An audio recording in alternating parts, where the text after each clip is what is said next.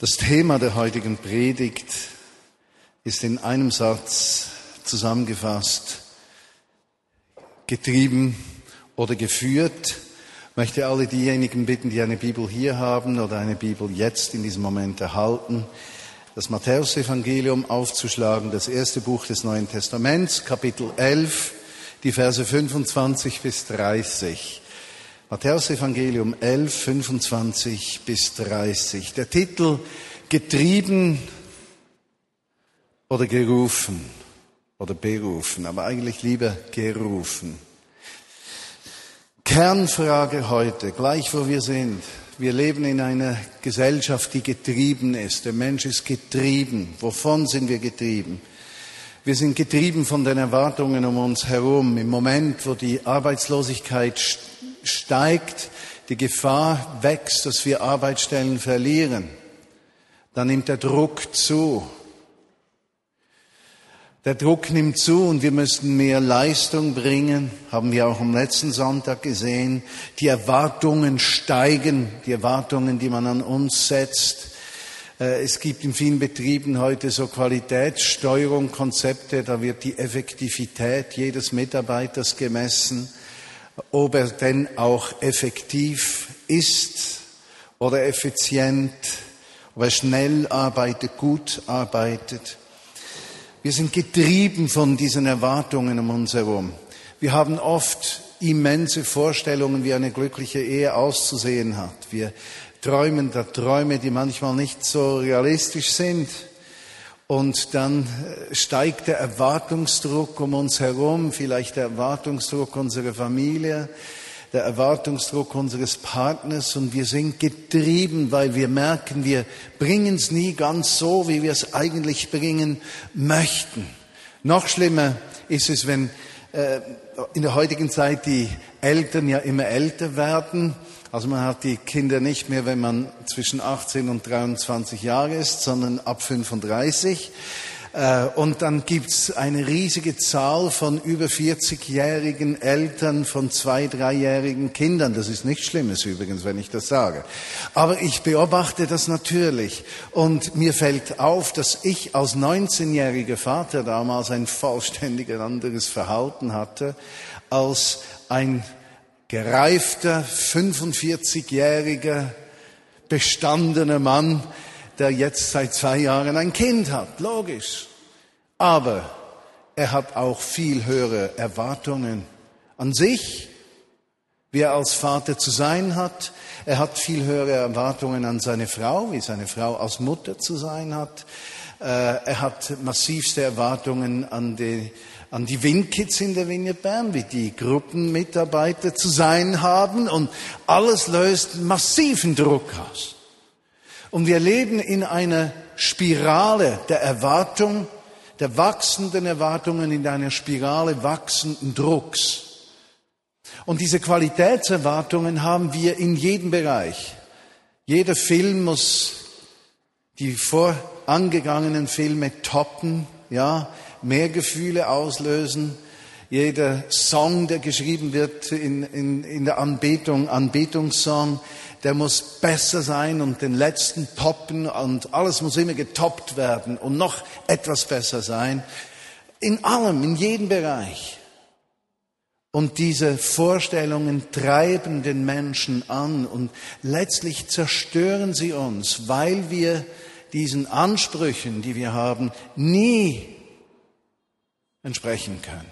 Jetzt das Schlimmste, das dazu kommt, ist, dass wir nicht hauptsächlich und nur angetrieben werden von Arbeitgeber, vom Ehepartner, äh, von sonst irgendjemanden. Das Schlimmste ist, dass wir uns selber immer antreiben. Also wenn wir etwas gut gemacht haben, dann müssen wir es nächstes Mal noch besser machen. Ich weiß, wie ich jahrelang darunter litt, was das Predigen betraf. Die nächste Predigt muss noch besser sein. Die nächste muss noch besser sein. Und, und die Erwartung der Gemeinde, es muss alles noch besser sein und noch besser und noch besser. Und du bist getrieben dann vom Druck, den du dir selbst auch auferlegst. Und diese ständige Treiberei zerstört unser Leben, weil wir nicht mehr aus unserem Sein handeln können, sondern nur noch unser Tun messen und nur das bessere Tun gemessen wird von uns selbst. Wir sind getriebene Menschen. Und weil wir so getrieben sind, können wir gar nicht mehr zum Punkt kommen, wo wir sagen können, Jesus, dein Wille geschehe. Wir sagen das verbal vielleicht schon, aber unser Leben ist so ausgefüllt vom Getriebensein, dass es gar keinen Raum mehr gibt, dass Jesus sprechen könnte. Und wenn er noch sprechen würde oder wenn er spricht, wir haben schon gar nicht die Möglichkeit zu reagieren. Wir sind getrieben. Es ist die Geißel unserer Zeit. Das Wissen verdoppelt sich heute alle zwei Jahre, vielleicht drei Jahre. Wir sind gar nicht mehr fähig, alles Wissen, das wir, dass die Gesellschaft, die Welt sich aneignet, anzuwenden. Weil die Entwicklung des Wissens geht so schnell. Wir kommen gar nicht mehr nach mit der Anwendung. Das siehst du bereits, wenn du ein iPhone kaufst. Wer hat alles ein iPhone? Hände hoch, genau. Also ihr wisst, wovon ich spreche. Das iPhone hat mehr Möglichkeiten, als du wissen, wie du es einsetzen kannst. Ich bin da immer dankbar, wenn äh, mein Freund Benne Müller das gleiche Gerät kauft, das ich habe, dann mache ich in der Verwendung meiner Geräte immer einen Quantensprung, weil es dauert bei ihm ungefähr eine halbe Stunde, bis er mehr vom Gerät weiß, als ich in zwei Jahren herausgefunden habe. Aber wir sind getrieben. Wir können die Möglichkeiten nicht mehr nutzen. Wir, wir sind ständig und stets kommen wir zu kurz. Und zwar in allem. Und das Verrückte ist, was wir im Grunde genommen suchen, je nachdem wie ein Mensch gestrickt ist. Der eine sucht Anerkennung, ja? Und um Anerkennung zu bekommen, muss er so hohe Leistungen bringen, dass er auffällt. Denn der wird anerkannt, der besser ist als der Durchschnitt. Also muss ich mich bemühen, besser zu sein als der Durchschnitt, damit ich die Anerkennung kriege. Ja, so ist der eine gestrickt, der andere ist so gestrickt, dass er unbedingt geliebt werden möchte. Und weil sein Antrieb, geliebt zu werden, ihn antreibt, ist er bereit, Kompromisse zu schließen in seinem Leben, Dinge zu tun, die er eigentlich nicht tun möchte, nur um Liebe aus Feedback zu bekommen. Und dieser Mensch ist genauso getrieben. Es fällt mir auf in der letzten Zeit, und vielleicht war das früher auch so und ist mir weniger aufgefallen, mit wie vielen Menschen ich spreche, die koabhängige Beziehungen haben. Die in einer Beziehung stehen, die zutiefst zerstörend ist die ihre Persönlichkeit nicht freisetzt, in der sie immer wieder reagieren auf die Bedürfnisse des Gegenübers und ihr eigenes Okay nur aus dem Stillen dieser Bedürfnisse kriegen und in einem Gefängnis der Abhängigkeit vom anderen Menschen leben. Getrieben. Furchtbar. Wir lesen den Text Matthäus 11, Kapitel 11, Verse 25 bis 30. Das furchtbar, habe ich schön gesagt. Das war furchtbar, das furchtbar. ich lese den Text Matthäus 11. Also eine Geschichte übrigens, die äh, in diesem Kapitel 11, auch 12, kommen einzelne Abschnitte, werden vom Autoren so zusammen, nicht geschustert, aber zusammengestellt. Äh, Matthäus war auch nicht das erste Evangelium, Markus war das erste Evangelium, also da sind sicherlich gewisse Dinge übertragen worden. Hier in diesem elften Kapitel geht es zuerst darum, dass Jesus die Menschen anspricht, die wohl die Wunder gesehen haben, also die Kraftwirkung Gottes gesehen haben, aber nicht geglaubt haben nachher. Und er sagt den Städten Chorazin, Bethsaida, das waren zwei Städte, die zerstört worden waren, denen wird es besser gehen als euch, denn ihr seht und glaubt nicht. Und dann kommt dieser Einschub von diesem Text hier, den wir zusammen lesen. Und dieser Text, dem folgt dann ein Text über die, äh, den Sabbat, das Halten des Sabbats. Aber wir beschäftigen uns ausschließlich mit diesen sechs Sätzen hier in diesem Text. Zu jener Zeit hob Jesus an und sprach, ich preise dich, Vater, Herr des Himmels und der Erde, dass du solches den Weisen, den Gebildeten, den Klugen, den Wissenden, denen, die denken, sie könnten alles erklären, verborgen und es den Unmündigen, Ungebildeten, Unwissenden, Hilflosen offenbart hast. Ja, ja, Vater, denn so ist es wohlgefällig gewesen vor dir. Alles ist mir von meinem Vater übergeben worden und niemand erkennt den Sohn als nur der Vater und niemand erkennt den Vater als nur der Sohn und wem der Sohn es offenbaren möchte. Wow. Und jetzt so ein, ein Kernsatz in diesem Text, da merkt man Emotionalität steigen. Er sagt, kommt her zu mir, alle, ihr mühselig und beladen seid, so will ich euch erquicken.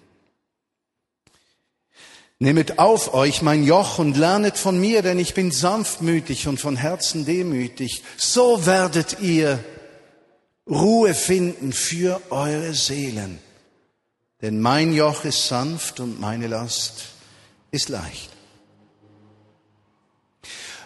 Worauf will der Autor dieses Textes hinaus? Er will eigentlich darauf hinaus, dass Jesus gesagt hat, ihr alle sollt Ruhe haben in eurer Seele. Ihr sollt in eurem Alltagsleben erquickt werden. Ihr sollt zur Ruhe finden können. Ihr müsst nicht getrieben sein. Ja, weder getrieben vom Arbeitgeber, noch getrieben vom Ehepartner, noch getrieben von den Eltern, noch getrieben von den Kindern, ja, auch nicht getrieben von euch selbst. Ihr sollt nicht getrieben sein. Ihr sollt zur Ruhe finden. Eure Seele soll zur Ruhe kommen. Und als müsste er etwas korrigieren, sagt Jesus, weil er möglicherweise empfindet, die Leute haben etwas missverstanden, sagt er, denn mein Joch ist sanft und meine Last ist leicht. Offensichtlich. In diesem zweiten Satz merkt man, er muss etwas erklären, was sie nicht richtig verstanden haben. Was ist es denn, was sie möglicherweise nicht richtig verstanden haben? Sie haben verstanden, dass der Mensch aus eigener Kraft Christus nachfolgen kann. Sie haben verstanden, dass Jünger von Jesus zu sein Leistung betrifft. Ich muss evangelisieren, ich muss mein Geld teilen, ich muss Zeit haben für Menschen, ich muss gastfreundlich sein, ich muss mich verschenken, ich muss immer Zeit, immer ein offenes Ohr haben, ich muss alles geben, ich muss, ich muss, denn nur wenn ich das tue, was ich muss, dann bin ich ein Jünger von Jesus. Dieses Joch ist schwer. Und wie viele von uns haben schon versucht, so Jesus nachzufolgen? Wir sind überzeugt von all diesen guten Dingen. Großzügigkeit. Uns zu verschenken und, und, und. Aber wir erkennen irgendwo, wir schaffen das nicht. Wir schaffen es nicht. Bin ich der Einzige, dem es so geht? Das sind so viele Dinge, die ich tun möchte. Das sind so viele Gelegenheiten, in denen ich richtig reagieren möchte, so wie ein Jünger von Jesus reagiert. Eben nicht die Nerven verlieren, nicht wütend werden, nicht enttäuscht sein, nicht niedergeschlagen sein, nicht so, nicht so, nicht so, sondern so, wie ich mir vorstelle, dass ein Christus tut. Und ich schaffe es irgendwo nicht. Diese Last ist schwer. Dieses Joch ist schwer. Weshalb braucht Jesus das Wort Joch? Wer war denn unter dem Joch? Der Ochse war unter dem Joch. Ein kastrierter Stier unter dem Joch. Um den Boden aufzupflegen. Und wir wissen, dass Jesus eigentlich der Knecht Gottes ist. Und der Ochse ist ein Bild eines Knechtes. Und wenn er hier sagt, nehmt mein Joch auf euch, sagt er nichts anderes als, werdet Knechte, wie ich Knecht bin. Was meint er? Werdet Knechte, wie ich Knecht bin. Ich bin ein Knecht des Vaters. Ja, das hat er nun immer wieder gesagt. Ich vermag nichts zu tun, außer ich sehe es den Vater tun. Knecht, Ochse. Ja. Nichts, womit er sich brüsten könnte an Reproduktionsfähigkeit, der Ochse.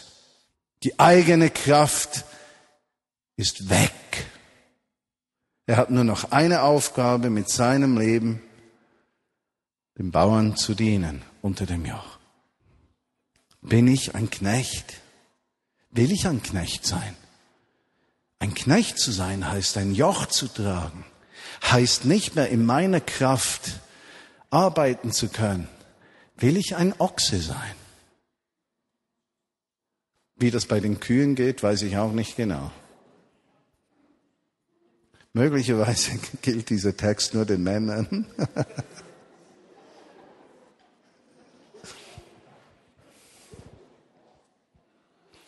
Aber Jesus sagt hier, meine Last ist leicht. Wie kann Jesus sagen, dass das Joch sanft ist und die Last leicht ist? Wenn doch in der Natur der Arbeit eines Ochsen unter dem Joch die Arbeit immer hart ist. Wie kann er das sagen? Da muss ein Missverständnis im Text sein oder ein Widerspruch im Text sein oder Jesus hatte nicht mehr alle Tassen im Schrank in diesem Augenblick. Da stimmt was nicht. Nun lass uns zurückkehren zum Vers 25. Da heißt es, und Jesus begann zu sprechen, ich preise dich, Vater, Herr des Himmels und der Erde, dass du solches den Weisen, den Gebildeten, den Wissenden, denen, die denken, sie wüssten, wie alles funktioniert, verborgen hast und es den Unwissenden, Ungebildeten, einfach gestrickten offenbart hast. So wolltest du das, Vater, sagt er. Genau so wolltest du das. Eigentlich, eigentlich ist es eine Beleidigung, nicht wahr? Eigentlich ist es eine Beleidigung für den Menschen des 21. Jahrhunderts, der seinen ganzen Stolz baut auf seine Bildung. Und er sagt, deine Bildung hilft dir da nicht weiter. Er sagt nichts gegen Bildung, Bildung ist gut, aber er sagt, sie hilft dir da nicht weiter. Weil diese Wahrheit, die kannst du nicht mit deinem Denken erfassen, sondern nur mit deinem Herzen. Und nur wenn du diese Wahrheit mit dem Herzen erkennst, wird diese Wahrheit dein Leben verändern. Wenn du sie nur verstandesmäßig verstehst, kommst du keinen Schritt weiter.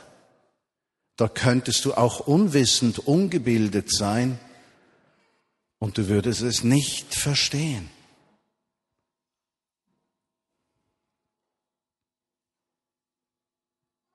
Mein Joch ist sanft, meine Last ist leicht.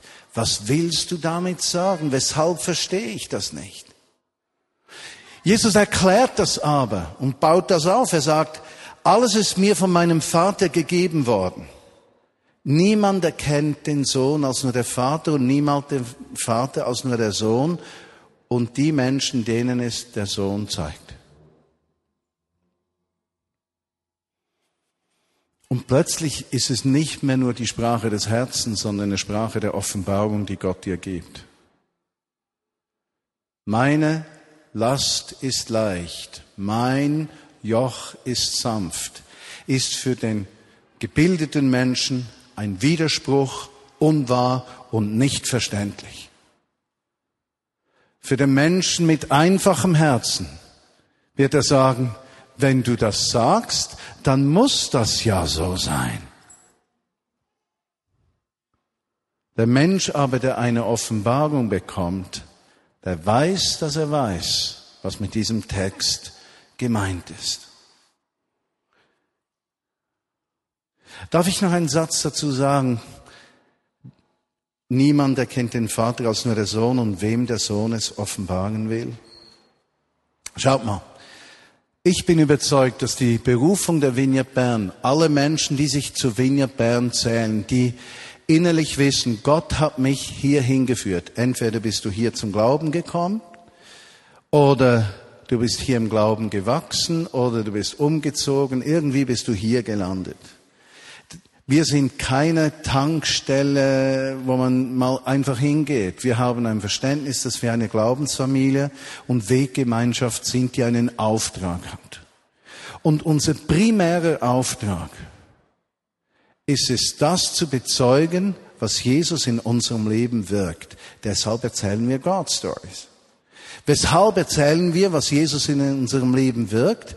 Damit hauptsächlich Menschen, die Jesus Christus nicht kennen, eine Tür bekommen, wo sie beginnen können, Gott zu vertrauen. Unsere Aufgabe ist, dass wir in der Vignette Bern Missionare sind. Im Moment, wo du zur Vignette Bern gehörst, ob es dir gefällt oder nicht, bist du eigentlich ein Missionar. Das klingt jetzt irgendwie etwas frömmlerisch und so. Und so ist nicht gemeint. Du bist gesandt im Zusammenhang mit der Gemeinde in die Welt damit Gottes Absichten mit der Welt sich erfüllen können. Wir existieren nicht als Gemeinde, damit Menschen sich religiös wohlfühlen. Das ist nicht unsere Berufung. Unsere Berufung ist, das Verlorene zu suchen, das, das weit weg von Gott ist, das Entmutigte, das Zerschlagene, das Hilflose, das Wertlose, das, was man wegwirft, die Menschen, die sich nicht helfen können oder Menschen, die erfolgreich sind und deren Leben hier drin leer ist. Das ist unsere Berufung. Was uns Tag und Nacht beschäftigt ist, wie können Menschen diesen Gott kennenlernen, der unser Leben verändert hat. Dafür existieren wir. Wir kriegen äh, in, respektive in zwei Wochen ungefähr, die Baubewilligung für das Kornhaus, um das umzubauen. Im Januar werden wir dort sein. Weshalb sind wir im Kornhaus? Wir möchten ein Ort sein, wo die Stadt von dem, was wir ins Kornhaus tragen, ja. Und damit meine ich nicht primär Finanzen, sondern unsere Leben, unsere Herzen, unsere Träume, unsere Hingabe, unsere Wünsche für Gottes Absichten in dieser Stadt. Die Dinge bringen wir ins Kornhaus, damit sie vom Kornhaus her den Weg zu jedem Bürger dieser Stadt finden kann. Was uns beschäftigt ist, wie können Menschen zum Glauben kommen? Wie können Menschen im Glauben gefördert werden? Wie können Menschen Berufung empfangen und diese Berufung leben? Das wollen wir. Das ist der eigentliche Zweck der Existenz unserer Gemeinde. Aber wir können keinen Menschen bekehren. Versteht ihr den Punkt? Geht nicht. Vergebene Liebesmühe. Funktioniert nicht. Wir können nur den Boden vorbereiten, dass Jesus den Menschen die Offenbarung schenken kann. Das können wir. Und das ist unsere vornehmste Aufgabe. Die wichtigste Aufgabe. Die Art und Weise, wie wir mit Menschen umgehen, am Arbeitsplatz, in der Nachbarschaft, mit den Verwandten von uns, den Menschen, denen wir auf der Straße begegnen, sind alles Gelegenheiten, dass Offenbarung geschehen kann. Und was wir teilen an Liebe, an Barmherzigkeit, an Hilfe, an Unterstützung, an Gebet für Menschen in Not, mit dem Wunderstuhl, mit Hören vom Himmel, wenn wir über Menschen gute Dinge aussprechen oder in unserer Sprache prophezeien. Die Dinge, die wir tun, haben nur einen Zweck, dass das Herz vorbereitet wird, dass Gott Offenbarung schenken kann. Und nur schon, wenn wir das verstehen, merken wir, wir müssen nicht mehr getrieben sein. Wir haben kein Bekehrungsprogramm in der Vignette Bern. Wir möchten uns selbst sein mit Jesus in uns, der mehr und mehr Raum gewinnt. Jesus nimmt offensichtlich während des Sprechens wahr, dass die Menschen unter Druck kommen. Er nimmt das wahr, denn nachdem er das gesagt hat, den ersten Teil, dass es für die Unmündigen ist, dass es darum geht, dass Menschen eine Offenbarung haben, dass es nicht quasi eben um das Wirken in eigener Kraft geht, sagt er, kommet her zu mir alle, die ihr mühselig und beladen seid. Und diese zwei Worte mühselig und beladen, die sprechen nicht primär jetzt von depressiv und niedergeschlagen und äh, jammernd und zusammengedrückt und äh, ohne Perspektive, sondern die, die beladen sind von dieser Erwartung, auch die sie sich selbst auferlegen, die belastet sind von dieser Vorstellung, ich muss es jetzt tun aus eigener Kraft. die müde sind. Und seien wir ehrlich, es gibt Zeiten, da sind wir saumäßig müde vom Christsein. Also Christsein ist kein einfacher Lebensstil. Also jeder, der erzählt, es sei einfach, der spinnt. Also ich finde Christenleben ziemlich kompliziert.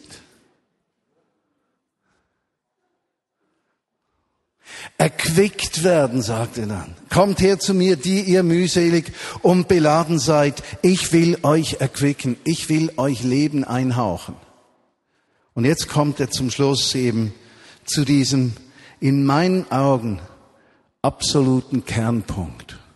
Was war das Geheimnis von Jesus? Weshalb war das Joch, das er tragen musste, nicht schwer? Weshalb war es sanft? Weshalb waren die Lasten nicht schwer? Meine Lieben, es gibt nur eine Erklärung, die mein Denken als hoffentlich ungebildeter befriedigt. Seine Last war nicht schwer,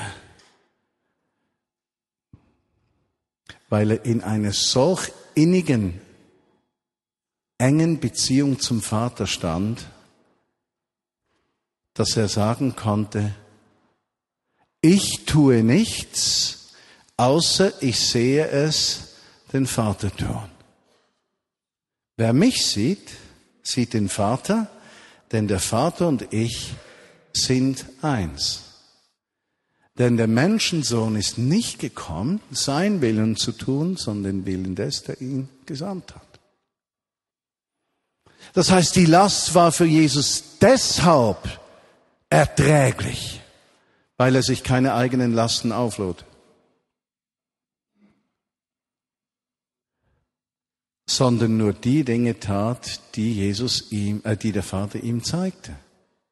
Und das Geheimnis für uns ist, dass wir uns konkret überlegen und zu lernen beginnen, Gottes Stimme zu hören im Alltag.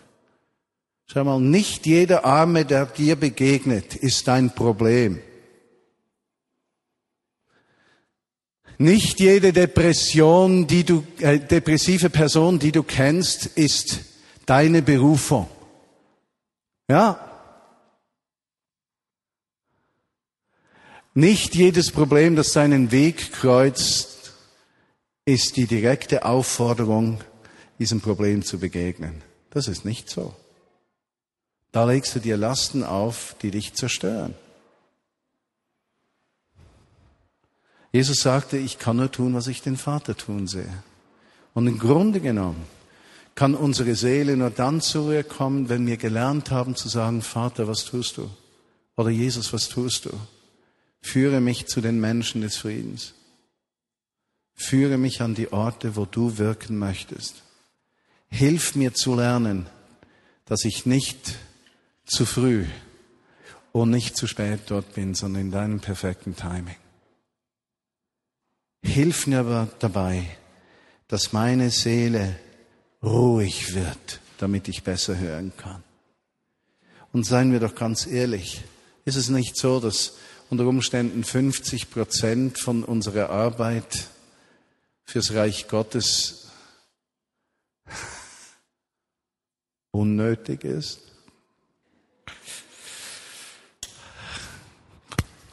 Worte wieder zurück. Und könnte es sein, dass wenn wir geführt sind vom Heiligen Geist, dass unser Leben auch an Qualität zunimmt? Und könnte es sein, dass es sich lohnen würde, wenn wir solche Dinge in unseren Herzen und Gebeten bewegen? Und könnte es sein, dass wir weniger mühselig und beladen sein werden, sondern der Friede Gottes unser Herz füllt, weil wir geführt und nicht getrieben sind. Und allen, die auf dem Podcast hören diese Woche oder in der nächsten Zeit, getrieben oder geführt, das gilt nicht nur für die Gottesdienstbesucher hier in Bern, sondern für jeden, der zuhört. Lasst uns beten. Und möchte dich einladen, wenn du getrieben bist, dass du aufstehst und sagst, oh Gott, das beste Gebet, das wir bringen können. Help, oh God. Drei Worte. Das ist alles, was es braucht. Help, oh God. Help, oh God. Und in meinem Fall ist es meistens gut, weil ich schon stehe. Brauche ich mich nicht mehr zu outen, denn ich stehe ja bereits. Und keiner weiß, ob es mich auch betrifft. Also ich stehe. Kommet her zu mir, alle, die ihr mühselig und beladen seid, denn ich will euch erquicken. Nehmet auf euch mein Joch, denn mein Joch ist sanft und meine Last ist leicht. Tut das, dann wird eure Seele Ruhe finden. So lebe nicht mehr ich, sondern Christus lebt in mir.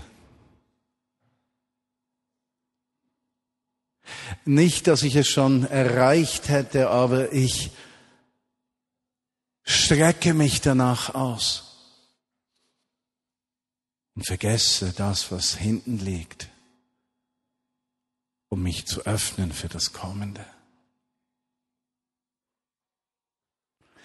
Das Alte ist vergangen, siehe, es ist alles am Neuwerden in mir.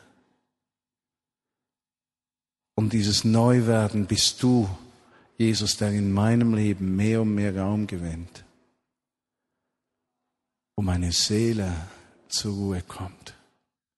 Und ich sehe die Vögel des Himmels, wie sie weder säen noch ernten, aber essen die Pflanzen auf dem Felde, die Lilien, die nicht weben und spinnen, aber so herrlich gekleidet sind.